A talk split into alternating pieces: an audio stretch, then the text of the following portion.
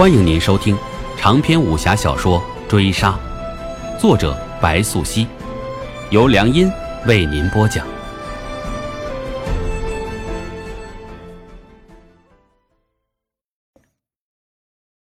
第五十九回，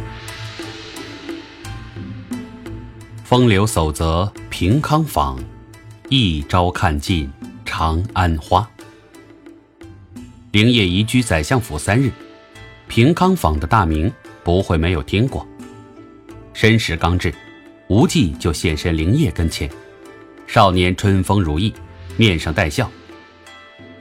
许久不见，不想你人入长安之后，整个人连带着气质都有些京城的味道了。无忌开起玩笑，见灵业嘴角上浮，请手同行。白鹿居，鬼市。就坐正水榭一隅，身侧三人清丽少女。他见灵叶二人到来，请手斟酒，面上难得笑意。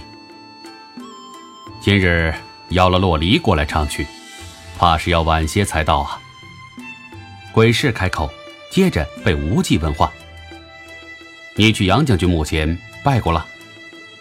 一会儿见了黎洛，可别饮醉。”无忌话落入戏。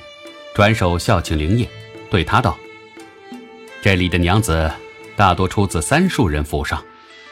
洛离是以前倩兄的女婢，跟着祁煜也算是青梅竹马了。”倩兄，灵业小口开问，得知鬼氏名唤祁煜，转念一想，又觉三人不甚相熟，颇觉自己话问的唐突。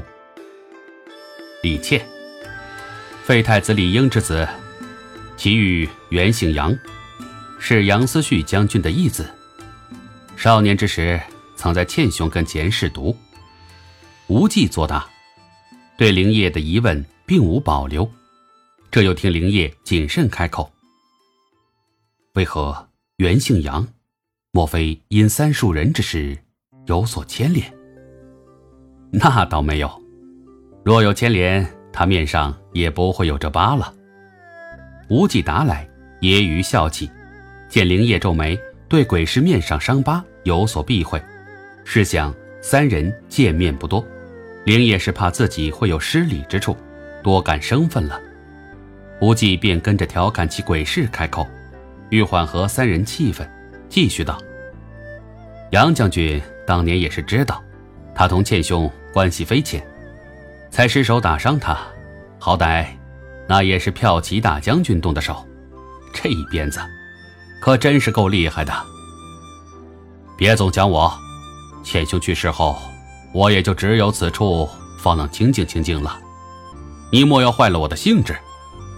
鬼市闻言开口，对看灵叶，笑得有些尴尬，接着奉酒灵叶跟前道：“喝过白鹿居的酒，方能算得来过京城了。”今夜作陪的娘子，你且随意挑一个去。洛离只来唱曲，唱过了便走了。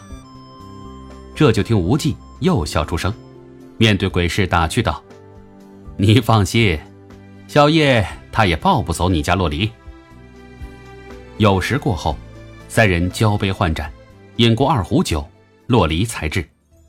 这一曲娓娓唱完，林又香的脸。又忽然浮上灵叶心头，他胸中百般不是滋味，本来极好的情绪也一落千丈。我原想，今日鬼风前辈也会至此，没成想，却只有咱们三个。灵叶开口，欲将阴云抹去。什么？你还想见那个怪胎啊？我可不想跟他喝酒。师傅若是知道了。怕会和我没完的。无忌闻言极惊讶，却听鬼市道：“今夜约你来，本也是为了此事。我先前还未想好要如何同你开口，既你自己说出来了，我也就不掖着了。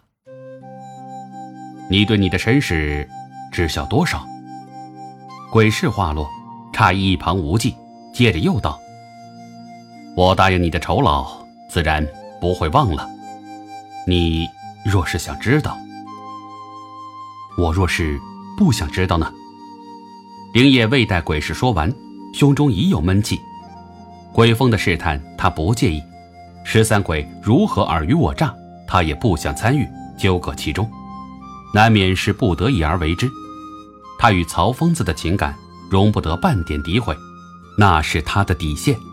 摧毁这最后的底线，无异于否定他自己。你先别激动，这跟你师傅没什么关系，这跟谁也没关系。鬼市几乎看穿灵叶，他话落之后叹气，静谧半刻光阴，沉默三人一言不发，各怀鬼胎。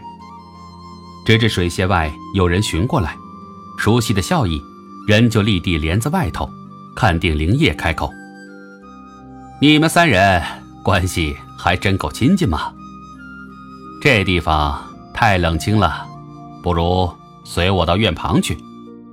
今夜可请了花玉颜入席，那边可是高朋满座。